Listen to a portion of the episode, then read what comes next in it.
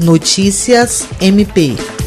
A Procuradora-Geral de Justiça do Ministério Público do Estado do Acre, Cátia Regiane de Araújo Rodrigues, se reuniu com o presidente do Tribunal de Justiça do Estado do Acre, desembargador Francisco de Jalma, para falar sobre o envolvimento do Poder Judiciário acreano no Comitê Interinstitucional de Recuperação de Ativos, objetivando reforço no combate aos crimes de evasão fiscal, lavagem de dinheiro, entre outros ilícitos contra a ordem tributária e econômica. Também estiveram presentes na reunião o coordenador do CIRA, promotor de justiça titular da Promotoria de Justiça Especializada de Combate à Evasão Fiscal, Adenilson de Souza, e representantes da Secretaria de Estado da Fazenda, da Procuradoria-Geral do Estado do Acre e da Polícia Civil, órgãos do Poder Executivo Estadual que também compõem o comitê. A chefe do MP Acreano explicou que o CIRA tem uma função importantíssima no que diz respeito à recuperação de ativos, isto é,